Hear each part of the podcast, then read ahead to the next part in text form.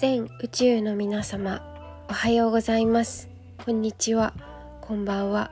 鈴木冬香です。お茶屋の娘のボイスログへようこそお越しくださりました。こちらの番組では横浜お茶屋に生まれた私の日々の葛藤と暮らしの気づきをお届けしております。はい。2023年の、えー、今日はですね5月24日水曜日時刻は22時33分です。皆様いかがお過ごしでしょうか？はい。あのー、実はね、えー、番組名をまた変えてちょっと修正しました。それからあのスタンド FM を始めて私3年目なんですけれどもあのまあこれまで、えー、定期配信したり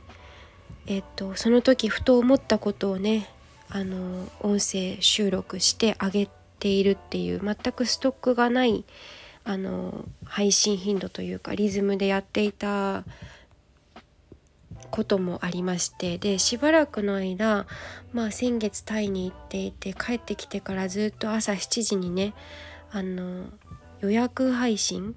して取りだめていたものをこう取って出しっていうのかなやっていたんですがこの度インスタグラムのストーリーズでアンケート取らせていただいたんですよ。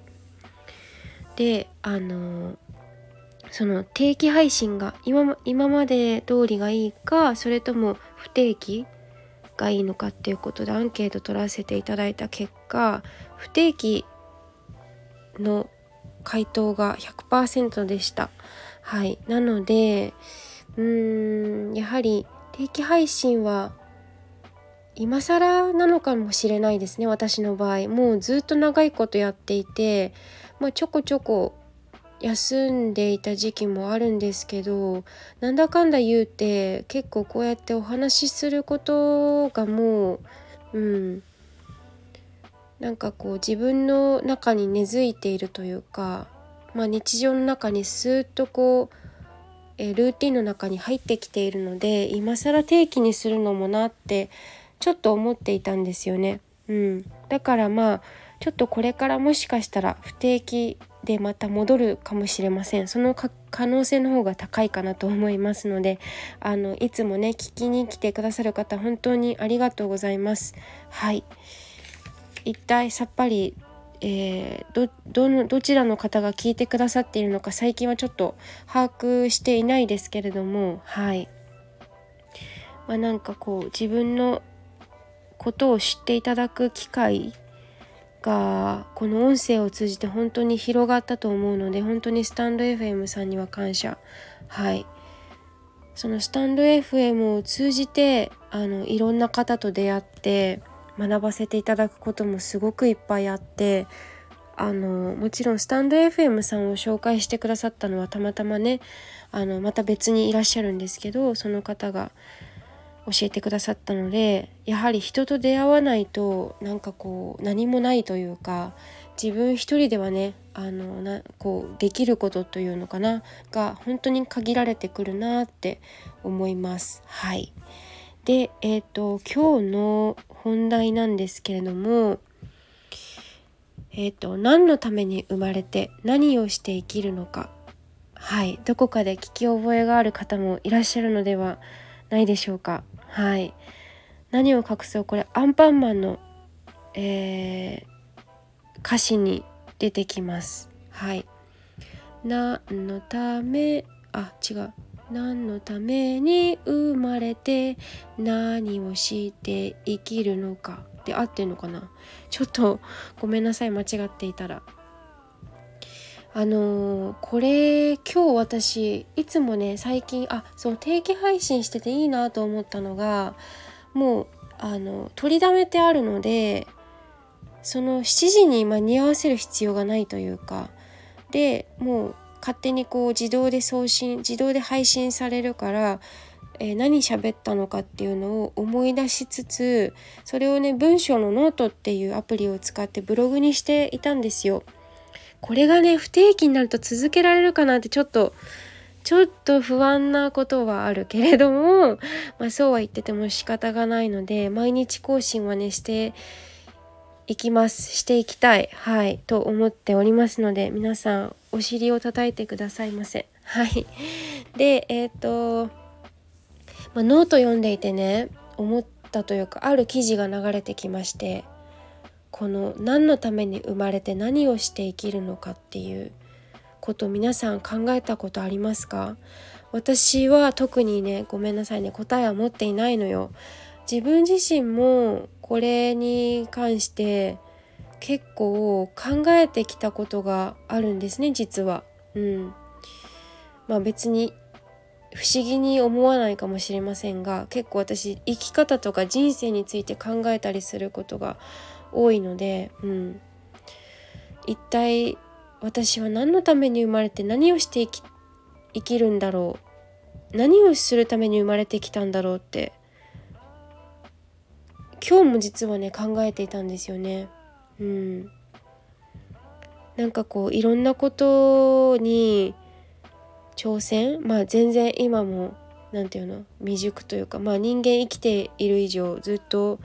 こう試行錯誤しながらこれってエンドレスだと思うんですけど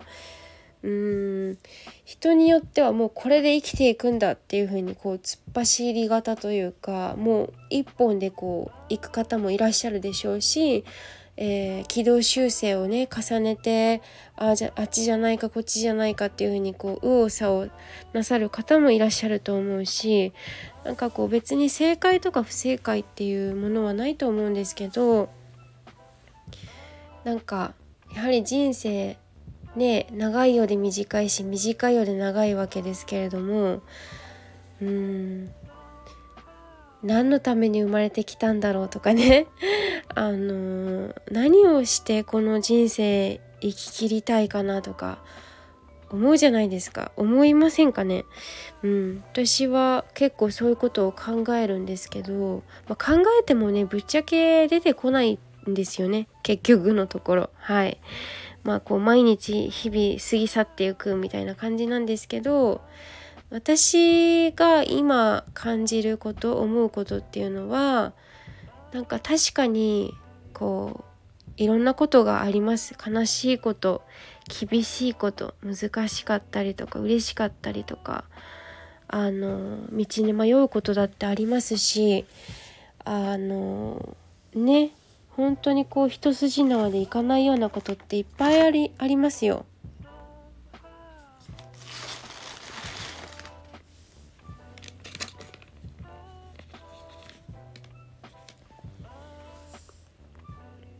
だけれどもなんかこう一つ言えることとしてはうーん今なんかこう関わってくださっている方々とかえっ、ー、と今目の前にいる人たちとかのにまずありがとうというか感謝で感謝すること。それでその方たちのに少しでも